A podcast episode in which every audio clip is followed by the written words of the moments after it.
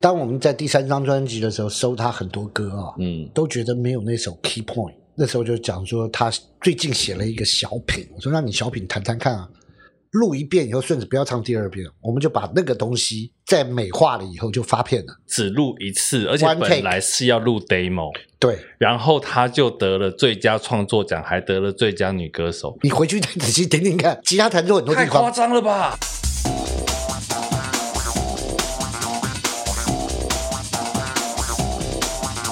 欢迎再次收听《给幕后一道 spotlight》。大家好，我是戴尔。为什么今天不敢自称大叔？今天在我旁边这一位呢，他应该才算是正港的大叔。他在做唱片的时候，我应该还在喝奶瓶。没这么久了没。那么久吗？啊，大概上国小啦。而且呢，他不只是大叔，还是一位大师，在这个我们整个唱片圈已经有应该有三十年的资历了吧？有我们说，在他面前录过音的艺人，应该有不下百位嗯。如果在他面前唱过歌的，因为他以前做了很多海选，唱过歌应该可以做满一个万人的体育场，是非常非常了不起的一位唱片圈的大师。唱片圈大家称他小韩老师，那我个人都习惯叫他韩老大。我们欢迎这个韩若贤老师。嗨，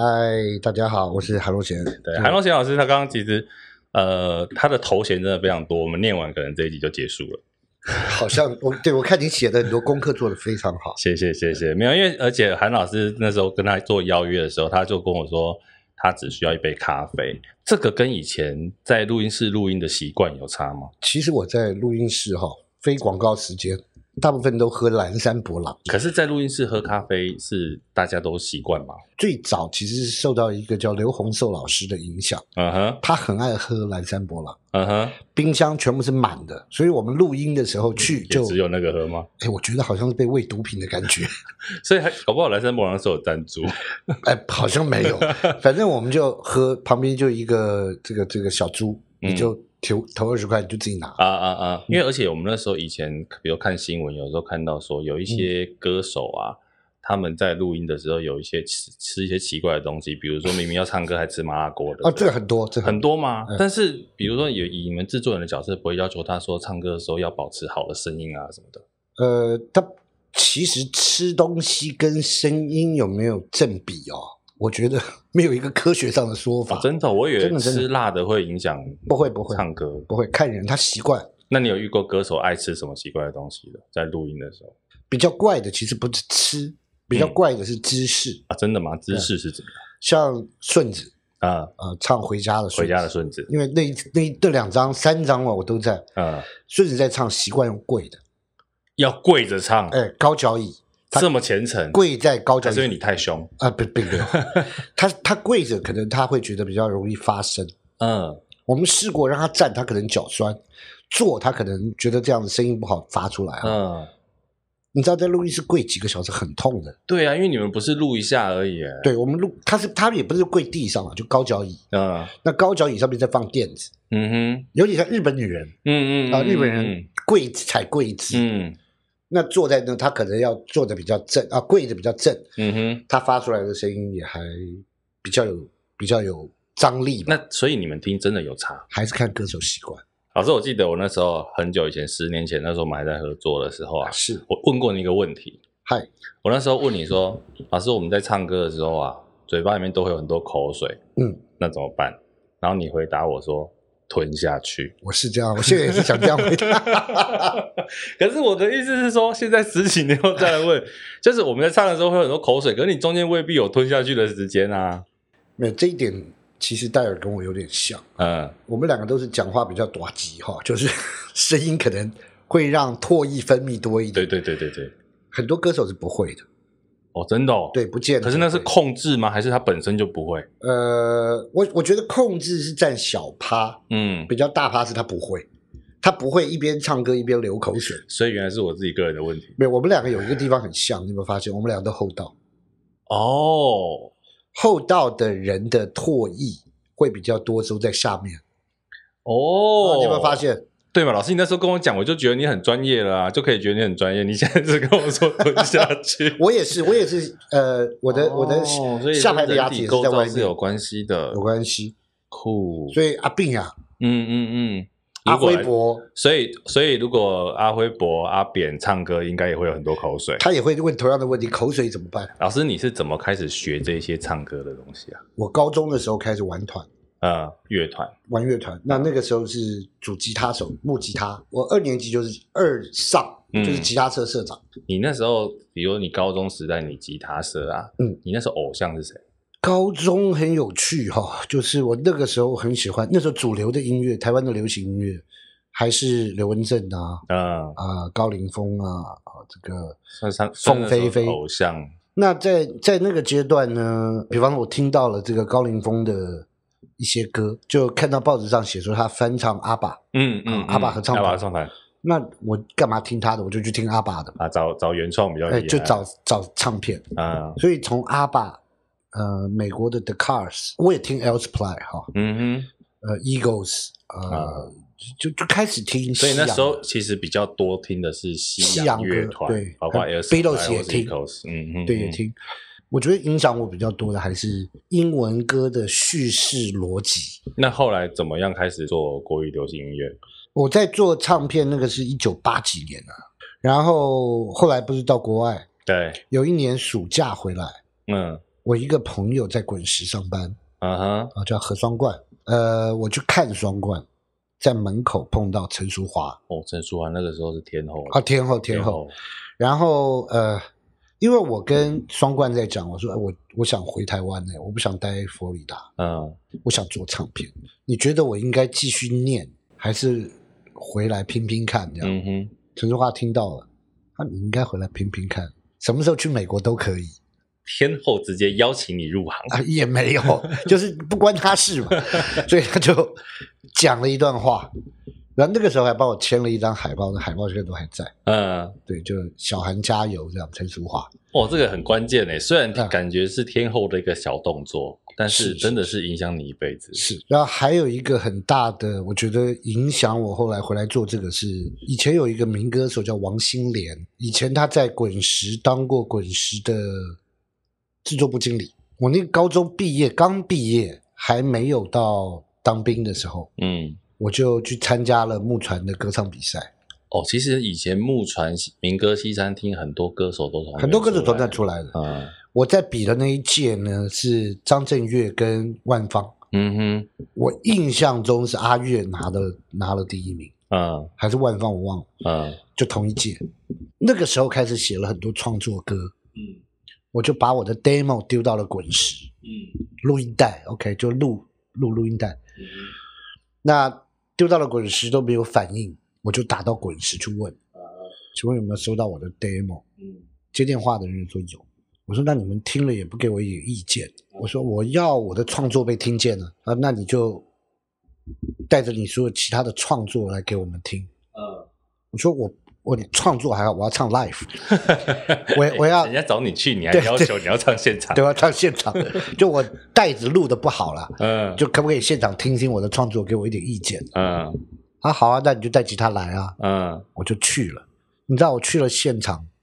一去呢，我才知道邀请我的人是王心莲，是制作部的头，哎，他亲自接电话，他亲自接电话，哇正好接到，因为我转制作部。嗯嗯嗯然后呢，他就说你唱啊，我就看前面有两个人也坐在那等着我唱，一个人叫周华健，一个人叫李宗盛，我说啊，嗯，哇塞！那个时候都已经他们都很有名了。所以你你入行是在李宗盛还有周华健前啊面这这唱 live 那时候没有入行哦，那时候还没有入行，我就、嗯就唱 live 自荐自哎荐，自荐，唱了以后其实是大家也也都不吝啬嘛，就是啊唱一半赵传海进来了，就哇塞！给给我掌声这样，呃，就小朋友你很有勇气，嗯哎，结果从那一次回去以后，王心凌就写了一封信给我，那个嗯信我现在还留着，嗯，很长的信，写什么？而且用滚石的信封，嗯哼，啊，那时候觉得很光荣，贵嗯嗯嗯黄色的信封，呃，上面写说这个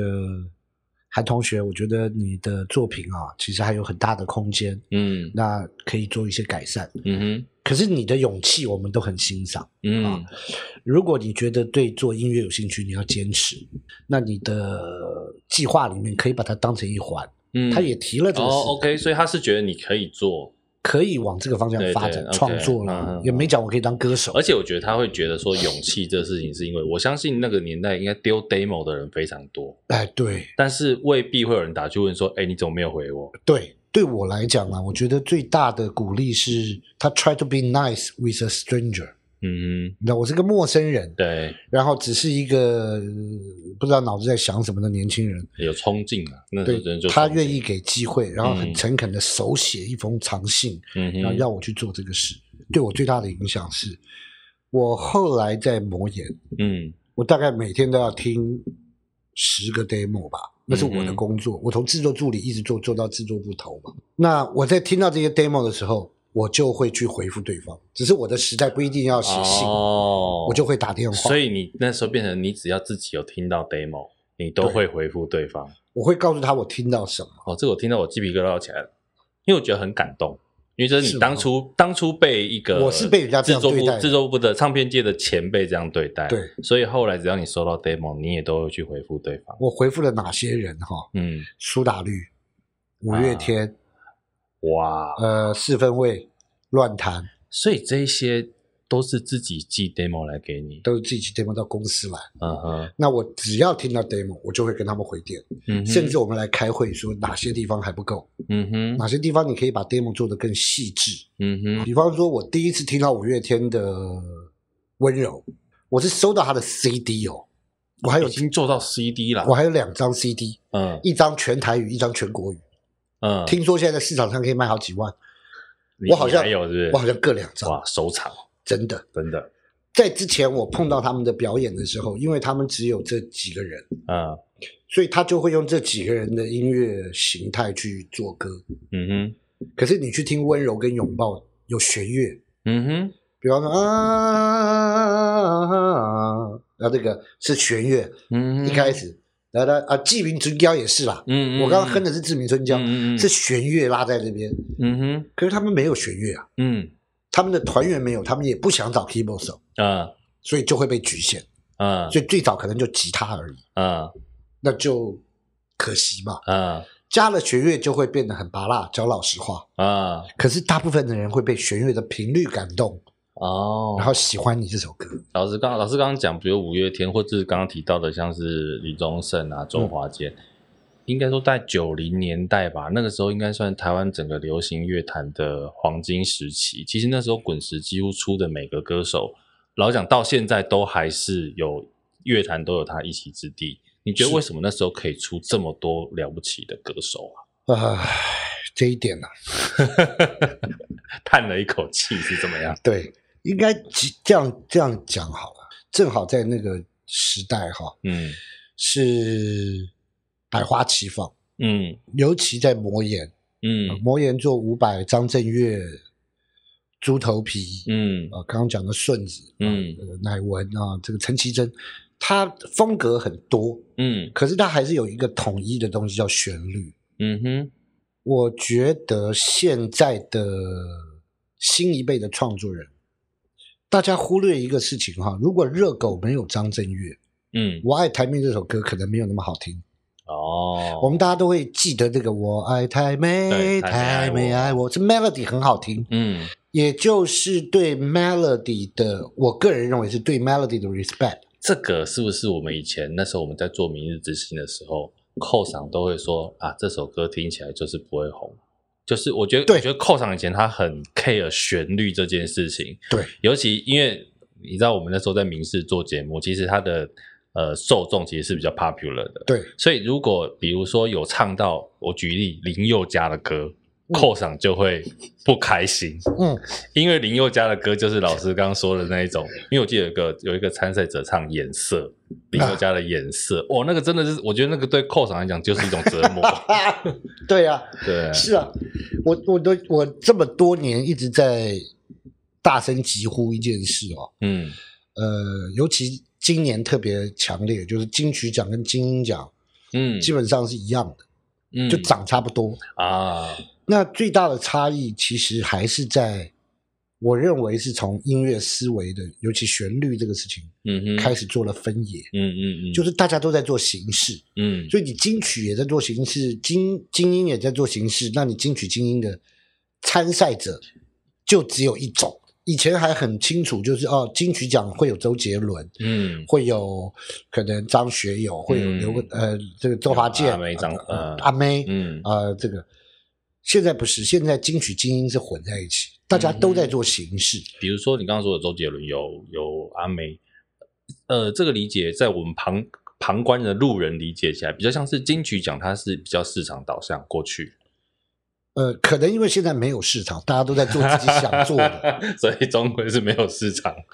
呃，这个很奇很诡异嗯啊！你去思考一个概念，就是没有销售压力的，有一点叫日记。我说今天我上厕所，呃我今天上厕所卫生纸不够，很可惜，我就嗯发了。嗯，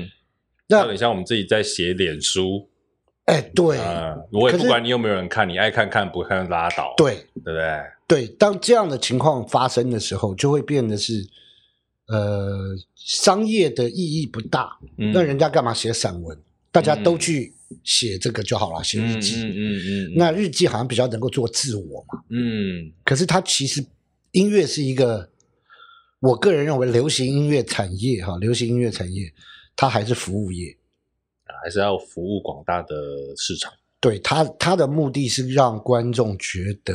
就听的人有一种共鸣，嗯哼，然后他才愿意把他口袋里的钱掏出来说我要买你这首歌，应该去说聆听。终究来讲，它还是要当成当成一个产业在经营啊。是就你如果真的是只是自己写写脸书、写写日记，跟你要去写成一本小说，啊、完全这是不一样两的件事完全不同的事是情。的，是。的，那你自己做过你觉得最骄傲的一张专辑？你三十年来还是讲不完，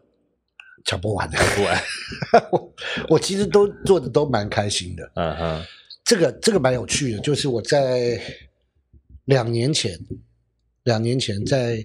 中国大陆的一个乡下，嗯经过一家民歌餐厅，嗯里面在唱《爱要坦荡荡》，啊，嗯就一个民歌手，嗯爱要坦荡荡，不要装模作样到天亮。潇潇，我以前做的一个，啊，这个是在二零零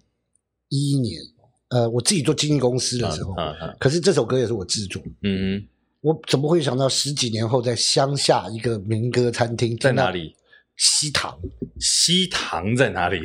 在上海哪一跟省杭州中间的一个小镇，应该当下蛮感 动的。很感动。当然对对经过的时候很感动，我在门口还拍了，你知道，很多歌都有它的故事，像《宝贝》，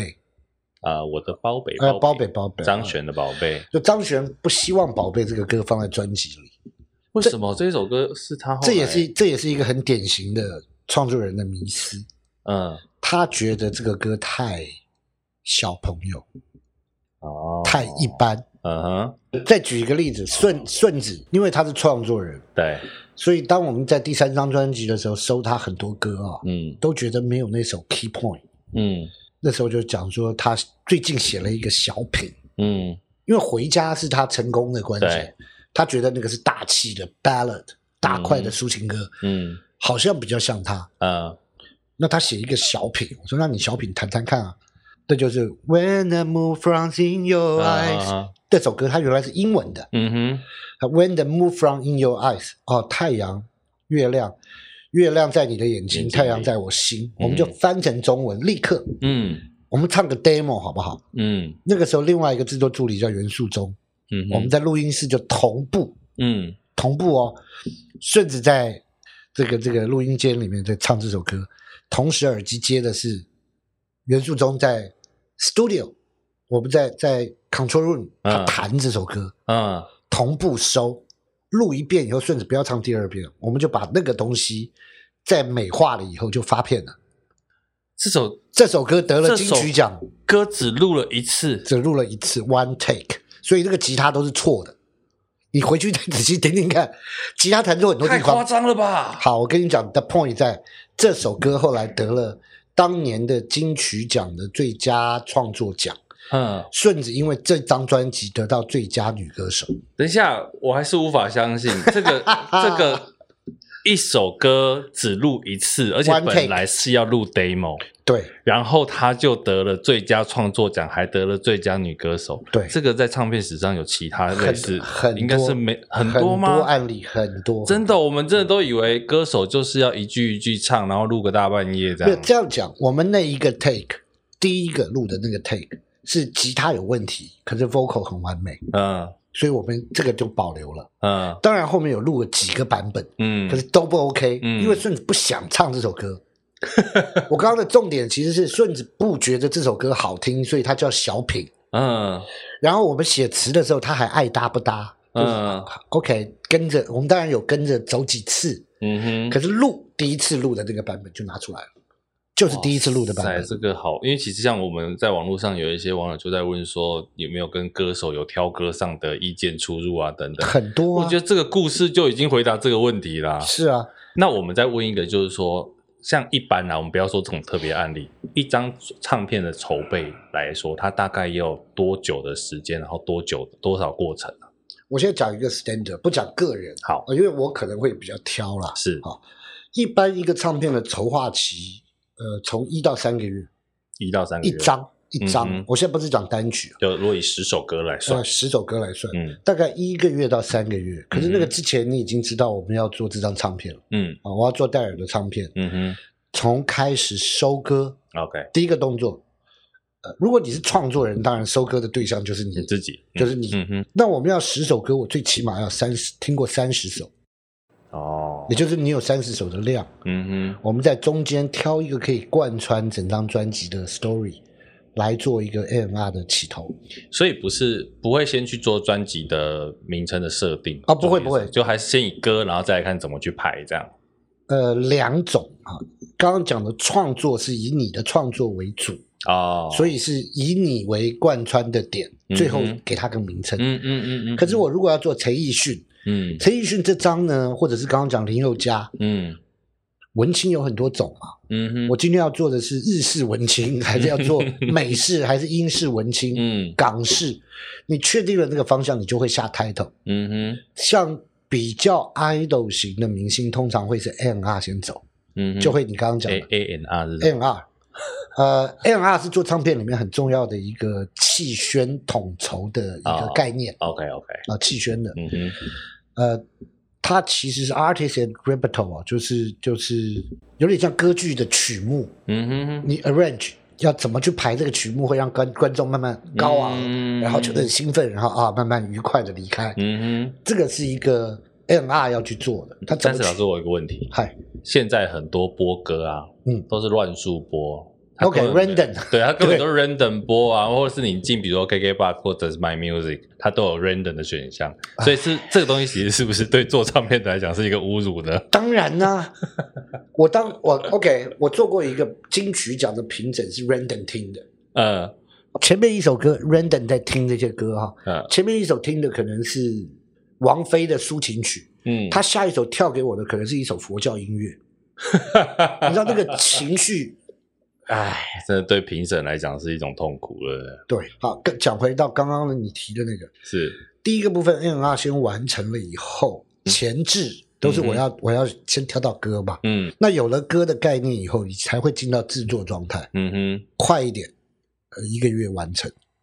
十首歌大概10要首弄歌一个月，可以就是包括录音啊、混音啊、后期等等这些东西吗对，配唱其实几天就好了。有的嗯人，有的我碰到歌手，有的一天唱三首都有，啊哈，也有这种三天唱一首，嗯哼这哼，很难讲。他在唱，同时也可以去给人家做混音啊，嗯，就去剪接嗯嗯跟嗯和声。嗯嗯那在唱之前，当然会先把曲子编好，我嗯对完 key 编曲，嗯然后 vocal vocal 之后才是和声，嗯哼，哦我们叫搭配。和声完了以后，接着就混音，嗯混音，然后整张专辑做 mastering，嗯哼，大概是一个这个过程。其实现在我我自己在看唱片圈，感觉啊，出专辑是为了做演唱会或者是商演用的，对，对不对？是这样。对不对？其实他们很难靠专辑本身在赚钱。这样讲，九 M 八八好了，现在比较嗯新比一较辈红哈，的九 M 八八或 Yellow 他们，呃，我觉得百分之九十九的人没有他买过他的 CD，是，可是可能有一些人看过他的 MV 对，啊，然后进而九零八八有趣了，他前一阵子代言黑人牙膏，嗯，九幺幺那的广告多了啦，他还有什么像线上的啦，对对什对么对什么保利达 B 啊，什么，就他们靠这些代言，嗯，当然做到像九幺幺这么红，我我想还是百分之九十九的人没有他们的 CD，是，其实不要说有没有他们的 CD 了，我觉得现在大概百分之九十的人都没有在买 CD 啊。应该连 CD player 都没有，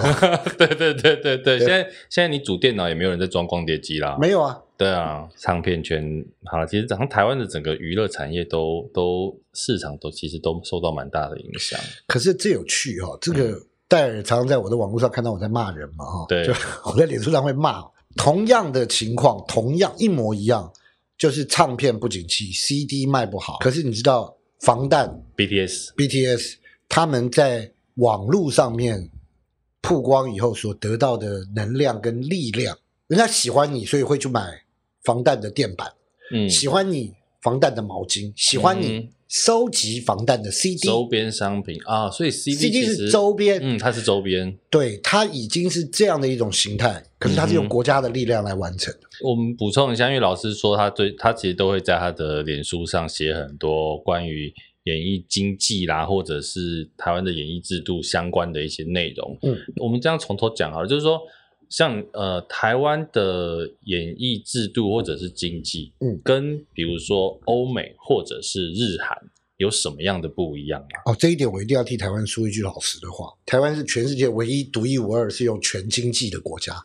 全经济的意思是指唱片跟经济都在同一间公司手上呃吗？还是基本上是这样，台湾的经纪公司是我签了你，可能你几点上厕所我都要知道。就全经济是你 whole management 都在我这里，它是一个很不正常跟不合理。所以正常应该是怎么样？你刚刚举例子了，日韩、嗯呃欧美，嗯简单讲，欧美是经纪人委托制，嗯。他的经纪公司的经纪人必须是要有执照的，嗯哼，呃，他要懂法律，因为经纪人的工作是帮你去 negotiate，嗯帮你去 coordinate，他让 A 跟 B 来合作，嗯然后他中间有佣金，嗯，他不是说他帮你介绍任何案子，他都有佣金，不是，嗯哼是摆案子，而不是摆人。我举一个例子好了，比方说我是马丹娜。嗯，我一开始是签唱片公司的合作，唱片公司不会拥有我的经纪，嗯哦，他拥有我的有声出版，嗯哼，我的声音的出版，嗯我的经纪是谁？我，嗯嗯，我可，以请一个经纪公司，我请是马丹娜请，嗯，有点像律师事务所，我一年付你五万的顾问费，哦，我你懂帮我谈三个案子。他们承认一件事，事实上也是，艺人是最大的，这个整个区块里面最赚钱的就是艺人，嗯所以由艺人在开发出经纪人、跟保姆、嗯跟 whatever，都是从艺人赚的钱去 share。嗯哼，谁可以 control 他自己的未来？艺人。嗯马丹娜今天要拍这支 MV，他自己要有想法，我要找什么人？嗯哼，他没想法，他就花钱找一个人给我想法，嗯哼，可是都是他请的。嗯嗯嗯，台湾都是经纪公司请的，帮艺人花这个钱，嗯可是他只抽艺人的百分之三十、四十，嗯哼，这 not make fucking sense。嗯嗯嗯然后他又拥有艺人的全部。嗯，刚刚欧美举例子好了，他还有就是谁管得动基努里维，就啊没有人可以管他，基努里维管他自己。是，他的经纪人他请的，他每一年付他六万块、十万块美金，那是他开心，嗯哼，他觉得这个人可以帮我搞定很多事。嗯嗯嗯，我 hire 你做这些事，我是新人我就 hire 你。嗯到我很是大咖的时候，我们可能每一年微调，我只要谈你，嗯哼，可是你帮我谈好所有细节，来告诉我优缺点，嗯哼，我我要接这部电影还是不等接？于这个老板，我找了一个专业经理人来处理经济这件事情，是的，啊，哇那专业经理人要帮他避税，嗯哼，要帮他搞定法律，要帮他弄嗯合约，可是这件事情在台湾有可能被改变吗？必须改变。有任何迹象在改变中？没有， 但是必须。好，你刚刚在讲第二个案子，日韩。嗯日本在做，尤其爱回唱片在做宝儿的时候，嗯爱回在韩国有分公司，嗯哼让韩国人看到了日本人的制度。嗯日本人第一个做的是谁？做的是吉本兴业，嗯第二家杰尼斯。嗯他们做什么？他们做经纪公司最大化，嗯哼也就是吉本兴跟跟杰尼斯都是上市公司。嗯那他这个上市公司，他做的是什么？呃，所谓的上市，我们 IPO 啊，这个股股票上市，嗯哼它必须有几个前提，一个是你的年度营收有多少，嗯你的产品是什么，嗯你有没有未来可能，嗯哼，这第三个很重要。嗯你今天做一个药厂，瑞辉大药厂，我今天做瑞辉大药厂都是做狗的这个防跳蚤的药。嗯哼，那我的产品有防跳蚤的，有新丝虫的，有巴巴巴拉，有有十种。嗯哼，可是这都不是我公司上市的原因，嗯投资人不见得会投资。可是我最后有一个是说，我正在开发冠状动嗯，冠状疫苗新冠肺炎哦，新冠肺炎的苗疫苗，哇，这个可以买呀、啊，股票拼命买，啊，也就是有研发部。有未来性，好，杰尼斯有一个杰尼斯 Kit，他们的学校，嗯吉本兴有吉本兴 Club，他的学校。嗯韩国 S N Town 完全学人家 S N Town 有自己的艺人啊，我有东方神起，我有宝儿，嗯哼赚一点点。可是我未来有谁？我未来有我正在培养 E X O，、嗯，我正在培养谁谁谁，嗯哼也就是这些打团体战哈、让你的公司是被大众可以投资的。嗯哼，再跟你讲个很可怕的事情：韩国的艺人不跟公司签经纪约，我们到今天为止都还在糊弄，就是很多半知不知的人说韩国经纪约很严啊，等等等，再讲一次，好韩国的艺人不跟公司签经纪约，，对，想不到吧？他他们签什么？们签的是工作约，有点像是你到台积电去上班，嗯，你是个工程师，你会签什么软体工程师的合约嘛？。对，那这个合约不是在于我每个月的薪水有多少，重点是他配股多少。所以艺人是经纪，呃，等于是这个经纪公司的股东之一哦。当然啦、啊我跟你讲，二零一四年哈、才不过六年前哦，嗯而且是六年前，宝儿跟安七炫就是因为做了 S N Town，嗯，二零一四年他们各领了一亿台币的股金。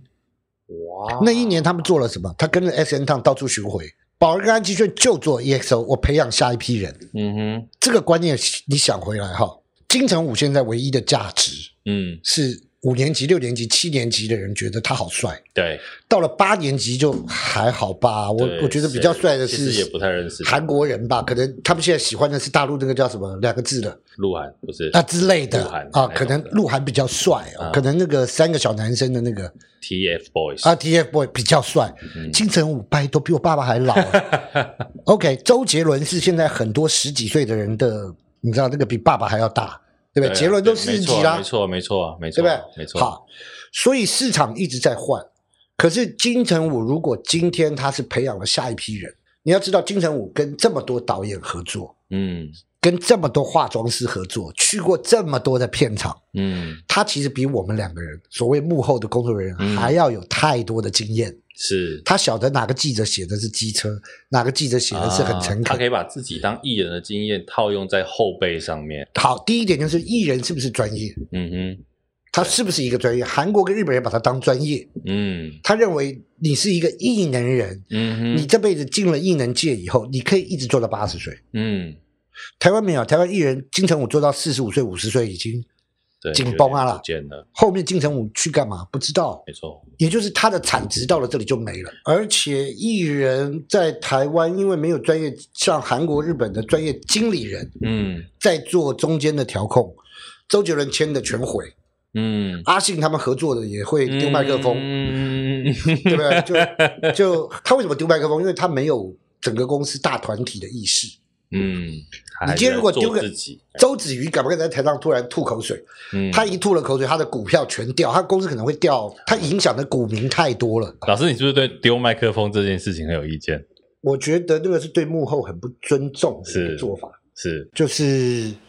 你要知道，你丢的是硬体的心血。对，你在丢的同时，你知道那个收麦克风的人有多辛苦？一场硬体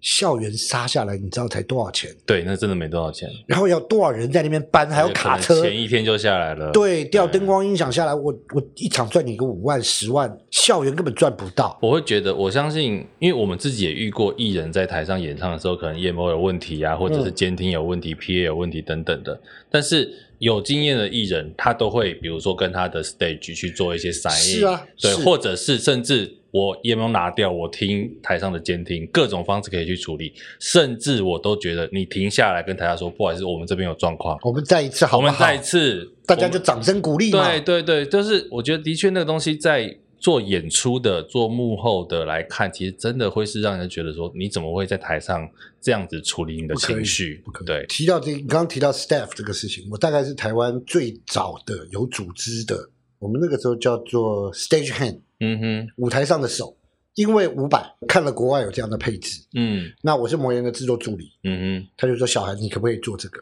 因为你也自己玩过团，是，所以你会知道贝斯手要什么，嗯哼，鼓手要什么，吉他手要什么。也就是歌手上台的时候，把东西一拉，伍佰吉他一上去一弹，就是就 OK 是的就是好的，嗯哼，包括音都调好。嗯哼，真的有系统这个事情，就是魔岩唱片。哦，然后第一个做的就是伍佰，嗯哼我就是第一个 stage hand。嗯哼嗯哼所以现在必应在做的这些，是我们那个时候的 menu 嗯哼，走下来，嗯哼，专门的 stage hand，他是去 check 每一个乐手、每一个艺人、歌手，他的包括是呃监听啦，或者是他听到对音量是不是对的这件事我情。应该就是前面的，我不敢讲百分之百第一个，嗯，嗯我起码是第二、第三之内。我稍微介绍一下必应哦，最早有一个人叫李小龙，李小龙是陈升的助理，嗯是他是升哥的助理，我是伍佰的助理，啊我们同时在做 stage hand 的事。啊，在我之前没有一个人做这个，嗯哼，我也没听说过这个。是那我在帮伍佰的时候，李小龙帮陈升，嗯李小龙开了一家公司叫寄居蟹，嗯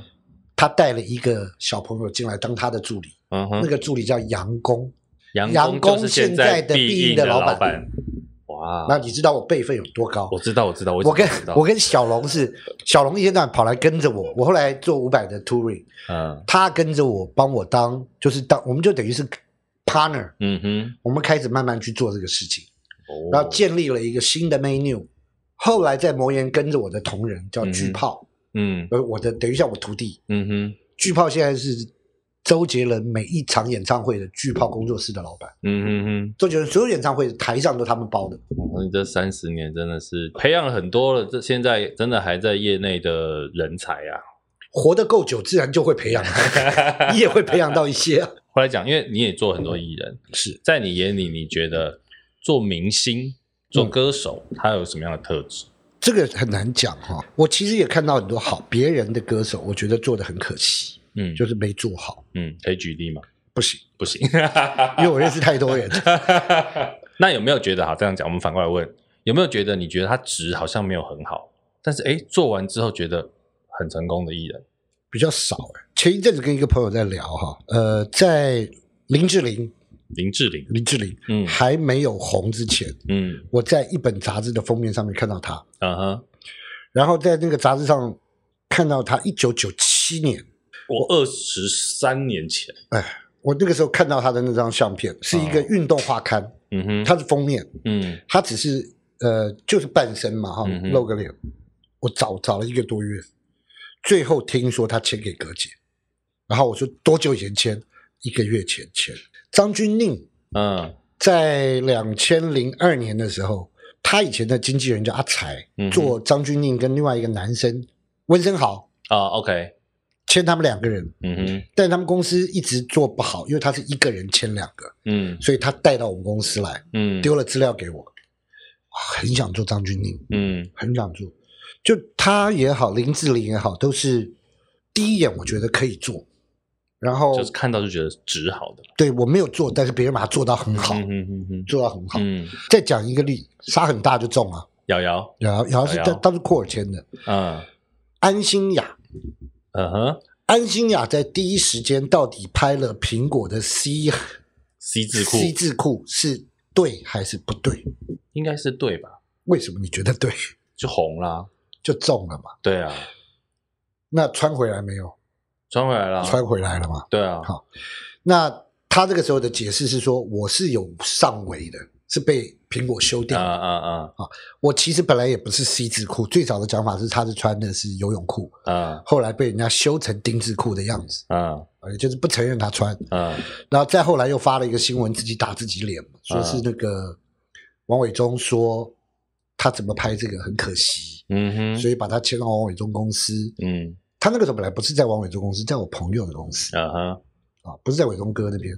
那后来当然也因为安排了很多的女丑的角色给他，对好、他就靠着女丑的角色做起来。对，可是你晓得，呼呼我帮你呼呼的很后面，嗯对那那不首对？歌对，在他的前经纪人还在操作 C 字库的那个同时，嗯我们其实在聊的就是呼呼了。也就是说，用有声出版跟唱片的方式，借着这一波拉起来以后，它是有机会就直接插到那个时候的市场里面，嗯哼成为那样的歌手，嗯哼，就是比较有一点性感，性感路可线是傻大姐又让人家觉得，呃，是容易亲近的，嗯哼，对，不是完很完全没有很要遥远的女神那一种，没有要悲惨，就是嗯不要悲惨。嗯哼，可是她女丑的时候有被提到悲惨嘛？嗯啊，就是就是，你看前经纪人欺负她，啊，要他去拍那种东西，嗯，哪种啦？那也没怎样，好不好？对啊，其实沙很大我在怎样啦？你你懂我意思吗？沙很大，摇摇摇，中了没？嗯中了，都中了。对啊，有没有有没有去陪酒？有没有去陪笑？嗯没有啊，那是电玩广告啊！嗯，大家觉对得啊，就是天外飞来一笔，而且那个是那个真的就是爆红，爆那红个真啊！的是爆红，每个人都在学他，节目都在学他啊。对啊对啊，安心海在节目里面沙对对对很对大对，学对他嘛，对，大家都知道你是谁，知道你叫瑶瑶，知道你家开早餐店，嗯哼你们家很辛苦。你接下来做很多事，只要你原来 ready 了，就都可以上路了，对你都会让别人改善，是正面的，嗯是嗯 positive 的。其实这个我们最常讲、最常听到就是舒淇嘛，对啊，对不对？舒对啊淇以前人家说她拍港星三级片出身，可她是现啊在是影后等级的人物，是啊，对不对？哦我们其实，在录音前也是有请网友问了一些关于音乐制作人的问题啊。是好，那我们来问一下老师，好，他说音乐灵感都是在什么时候会出现？我觉得为什么音乐人会活得比较嚣张哈，或者是嗯音乐人活得比较浪漫，嗯他会由于他的工作的，比方说收入不稳定啊，呃，就穷一点，你自然就会因为碰到穷而感受多一点比。较多情绪，我不知道有没有发现到，很多的创作人都是创作在年轻、嗯哼，热血嗯跟失恋嗯啊，情绪比较多。嗯哼，当你活到了五十几岁，你可能就只能写山丘，呃， 啊就是 你你的感受不多了，因为你一切都明白了。嗯我觉得它不是时间呐、倒不是说什么时候会出现，嗯哼，他怎么让自己活得很，我认为是活得很不稳定的人的创作特别好。是下一题，嗯音准真的可以后置吗？需遇到需要后置音准的歌手的时候，你内 心的 OS 是什么？ OK，这个有一个分野，也大概是在一九九八年吧，九七九八年开始，嗯哼，呃，美国一家公司发明了一个东西叫 Auto Tune。嗯哼， Auto Tune 是干嘛呢？就是所有的声音进去，它已经规定好 C、D、F、G 是什么音，所以当你的音调进来以后，它会自动帮你调到那个音。就是如果你唱不准的话，你唱不准，它把它拉准。当然，因为 Auto Tune 很不自然，啊，所以我们通常 Auto Tune 会把它都弄成 Menu Tune，嗯哼就是用划线的方法去调。嗯呃，刚刚这一题问的很好哦，是不是都可以音准都可以后置都可以？呃，如果大家过圣诞节去听有那种狗的狗狗，哇哇哇哇哇，哦圣诞狗狗跟猫的喵喵喵喵喵，哼，哦猫跟狗都可以唱歌了，怎么会音准不能调？一定可以调，因为狗没有 key 啊。哦，原来如此，对都是所以用你不要再笑人家说你唱的连狗都不如，看狗唱的比他好，对， 因为他调过，音准被修过，OK。然后我的 OS 通常不会是制作人的 OS，嗯通常有 OS 的都是录音师。啊，就是我说哦，刚刚唱这一句，感蛮屌的啊、比方说某歌手唱完嗯这一句太完美了，非常好哈。我们唱下一段，这个时候你就看到录音师在擦汗，嗯，因为明明都不准啊 那谁调的？录音师录音师要笑，调啊，当然他调啊。他我跟他讲这句很好，帮我保留。所以是真的可以修的啦。那当然可以。诶，这个不错，有没有一听你就觉得会中的歌手？呃，今天有提到《明日之星》嘛？哈啊，对对对哦其实我在《明日》的时候，第一次听到查尔文， ，OK 我。第一次我这听到边许补富充凯嗯一下好了，因为其实本来我们有要聊明明日之星这一块，但是因为实在内容聊太多了。嗯其实我跟老师的认识是在明日之星的时候，嗯那时候是一个明视的歌唱节目，那那时候百事的扣赏其实很难得啦。那时候我们自己也觉得很难得是。做一个歌唱节目，他除了海选选秀之外，他做了一个选手村。这个选手村是不在节目录影里面的，他就是每个礼拜三的晚上吧，我记得让很多选手村的这个学生们来这个公司学唱歌。那个时候选手村的教练就是韩老师。嗯我们那时候其实都觉得寇赏做这件事情真的是跳脱我们过去做电视制作的啦，因为大家都觉得一定是录影才来嘛。嗯，对，没有录影干嘛要？没有，那时候真的就是请他们来专门上课对学唱歌，然后准备要上去做挑战者的。是。对，所以老师刚刚提到曹雅文，然后后来我是村长，因为做村了长做了很多年了，不是那总教练呐、对吧？后来村长对他们就叫选手村嘛，村所村以长村长瓜哥呃，在介绍的时候这样介绍。村啊长，村长，全永村村长，他的这个概念很好。然后后来也不是一个礼拜三，是一个礼拜来好几天。啊，我好像记得最多的时候到五天。每天都来啊，呃，对，每天来啊，每天哇来。塞然后你们录影是礼拜六彩排，礼礼拜拜天六录，对，所以那两天之外的那五天我都在。哇塞，我那时候还要负责海选，对对，对不因对为其实我们那时候会开始变满手，就是因为我们要一起到处去海到处去选海选。然后甚至我要跟老师到处去校园，对然后去里面挑选手可以来上节目。对对对对对对对那时候当了好多评审。对，那其实我刚刚讲曹雅文跟许富凯，嗯就是第一时间我就觉得他们两个都是当歌手的料。嗯哼，声音跟他们的经验，他们都从小比赛，他们在唱 live 的这个能力是非常非常强的。嗯这个呢，其实也呼应了老一辈，嗯，邓丽君从小唱，哦，王莺莺从小唱，江蕙、江蕙、从小 b 唱 i 嗯哼苏，芮，嗯哼，他们以前唱的是什么美军俱乐部，然后再早一点怎么唱日本人的纳卡西。嗯啊哼，江蕙就是嗯，江淑娜也是，嗯哼，因为他们在第一线跟观众是面对面的，他在唱的过程中间，他一旦唱不好，他可以看得到观众的反应，对，所以他慢慢的知道怎么让自己唱好，嗯去让观众愿意付小费，等于是走江湖出来的啦。，走江湖出来。嗯嗯我认为等到有一天他们有一个好的时间要发片，是比较容易，嗯，嗯而且很快就会被看到。真的很难得啊！我觉得可以跟老师聊这么多，虽然有一些可能真的太前期，那个零我也不认识，那所以说为什么为什么今天不敢自称大叔，是因为真正的大叔加大师在这里。我已经不是大叔了，我比大叔还要老，我好可 怕。再次谢谢这个韩老师没来问题到节目上，真的，我觉得真的这个聊一集真的聊不完，因为你其实可以聊唱片，可以聊经济，太哦多好听的东西可以 聊了。对，还可以聊怎么从问题学生变成经纪人。励志的故事。哎嗯好了这真，的那是今天就再次谢谢韩若贤老师来到节目没上，问题谢谢谢戴尔那谢谢大家要记得哦，收听之后订阅、分享，给五星好评，感按谢。小铃铛，对，按小铃铛，YouTube 的按小铃铛，听 Podcast 的麻烦订阅加上五星好评。再次谢谢老师，谢不客谢气。